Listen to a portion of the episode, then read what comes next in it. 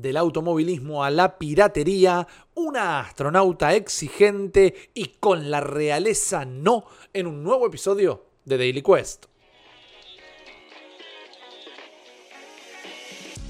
Hey, hola a todos, ¿cómo están? Mi nombre es eh, Rippy Risa y voy a ser su host esta mañana en un nuevo episodio de Daily Quest, el podcast diario de noticias de New Game Plus, donde en 10, 15 minutitos te traemos toda la data para que arranques la jornada informado, informada y ya sea que estés yendo al laburo o estés de vacaciones, no te quedes afuera de nada de lo que está sucediendo en la industria de los videojuegos. Te recuerdo que si estás escuchando esto en una plataforma podcastera que te permite dejar un comentario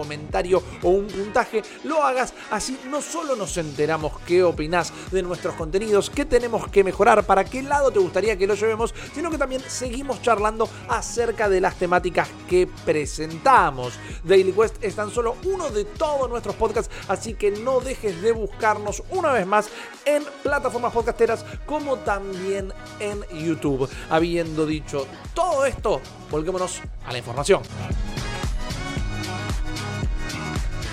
Del automovilismo a la piratería. El género de los combates con autos y los derbis de destrucción es algo que tuvo su auge en Play 1 y fueron pocos, si no ninguno, los títulos que pudieron ofrecer algo medianamente novedoso al respecto en los últimos años, como ser el caso de Wreckfest. Un caso para el olvido, por otro lado, fue el de Destruction All Stars, un exclusivo de PlayStation 5 que fracasó tan rápido y tan fuerte que si no te acordabas que existió, nadie te va a juzgar desarrollado por Lucid Games y publicado por la propia Sony Interactive Entertainment en nuestro verano del 2021, el juego que mezclaba conceptos de combate de autos con Battle Royale, dividiendo su contenido entre una parte paga y otra gratuita, no logró cultivar una audiencia aun cuando la PlayStation 5 no contaba con un catálogo de exclusivos importante. Incluso, las malas lenguas comentaban que a causa del estrepitoso final de este juego, el estudio británico fue apartado de un proyecto que busca traer de regreso Twisted Metal, del cual todavía no hay nada anunciado de manera oficial. Pero de las autopartes de este Fénix automovilístico nace una nueva oportunidad, ya que Lucid Games anunció vía Twitter que ahora se encuentran colaborando con Rare en su epopeya pirata como servicio, mejor conocida como Sea of Thieves.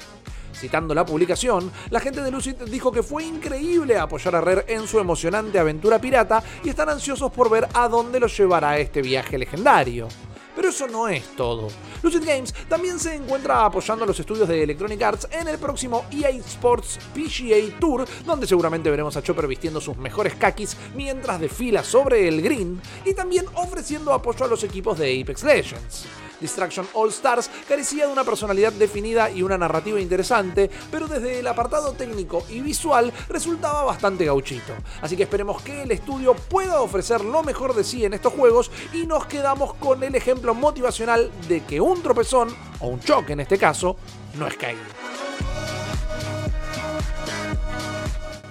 Una astronauta exigente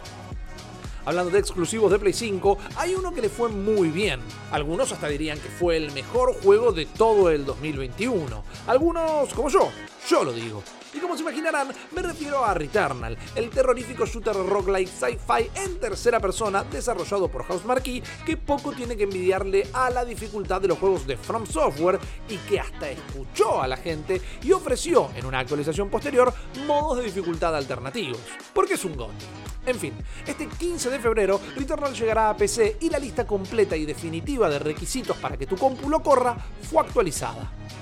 Según un posteo en el blog oficial de PlayStation, las aventuras de Celine ofrecerán 5 posibles configuraciones de equipo, yendo desde los requisitos mínimos para jugar a 720p y 60 cuadros por segundo, hasta llegar a especificaciones para jugar full trazado de rayos a 4K y 60 cuadros por segundo, utilizando también tecnologías como DLSS que permiten el reescalado de imágenes. A esta altura, seguramente hayan escuchado acerca del polémico pedido de 32 GB de memoria RAM para poder apreciar esta obra, pero ya quedó aclarado que esto será necesario para los modos épico y ray tracing, que resultan ser los dos más elevados.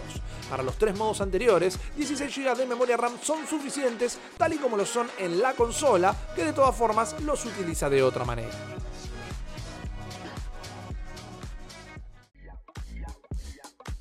Otras de las características anunciadas para este porteo que no están incluidas en la versión de consola serán por ejemplo mejoras gráficas en las sombras y reflejos que van más allá de las posibilidades del ray tracing de la Play 5 y también modos ultra panorámicos en formatos 21.9 y 32.9 gracias al trabajo de Climax Studios quienes colaboraron con el proyecto. Finalmente, pero importantísimo de destacar, la versión de PC contará con sonido envolvente virtual gracias a la tecnología Dolby Atmos, lo que no es poco, ya que poder distinguir de qué lado vienen las amenazas en este thriller puede ser la diferencia entre la vida y la muerte. ¿Se le van a animar? Con la realeza, no. Si hay un personaje que tanto fanáticos como detractores de Nintendo aman, es Waluigi la contraparte malvada del hermano de Mario, creada por Fumihide Aoki del estudio Camelot para el desarrollo de Mario Tennis 64, que desde entonces se convirtió no solo en un favorito de jugadores y jugadoras, sino que en uno de los niños meméticos mimados de la internet. Camelot suele desarrollar las sagas de tenis y golf del fontanero y sus amigos y en su momento creó a Waluigi para que Wario pudiera tener una pareja de dobles. Sin embargo, ese no fue el último personaje que se cruzó por sus mentes creativas gracias a una reciente traducción de una antigua entrevista por parte del usuario de Twitter Gozokiyu, salió a la luz una divertida anécdota que relata cómo el cofundador de Camelot, Shugo Takahashi, le presentó a Nintendo un personaje que hizo vibrar de la bronca al mismísimo Shigeru Miyamoto.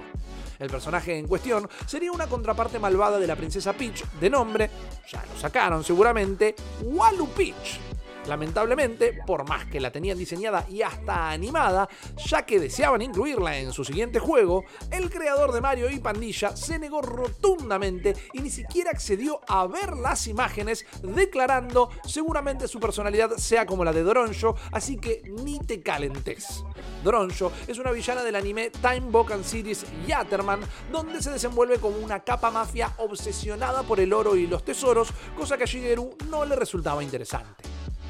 Takahashi insiste en que la idea no era llevarla para ese lado, sino presentar una imagen de ángel caído, lo que sea que eso signifique. Ahora nos vamos a tener que quedar con la duda para siempre, pero tal vez sea lo mejor confiar en el juicio de Miyamoto, porque probablemente íbamos a terminar teniendo un caso similar al de Bowsette, y no sé si lo recuerdan, pero ya sabemos lo que la internet hizo con esa princesa. Y hasta acá llegan las noticias del día de la fecha en un enero que está guardando sus mejores armas para la semana que viene. No se olviden que vamos a tener un showcase eh, de Microsoft que obviamente vamos a estar streameando en vivo a través de twitch.tv barra New Game Plus OK. Y en el interim vamos a estar cubriendo lanzamientos, jugando viejas glorias y divirtiéndonos en stream con toda nuestra comunidad en el chat. Si nos apoyan en cafecito.app barra New Game Plus o fi.com barra New Game Plus van a poder encontrar distintos niveles de suscripción que le dan distintos accesos a nuestro contenido, como también la llave a nuestro grupo privado de Telegram, donde estamos todo el día hablando de gaming y otras cosas que ni siquiera me animo a contar en este podcast. Mi nombre es eh, Risa y en mi nombre y el de mis compañeros eh, Guillo Leos y Jeremías Curchi, mejor como Chopper, les agradezco una vez más que nos hayan acompañado y nos volvemos a encontrar en el próximo episodio de Daily Quest.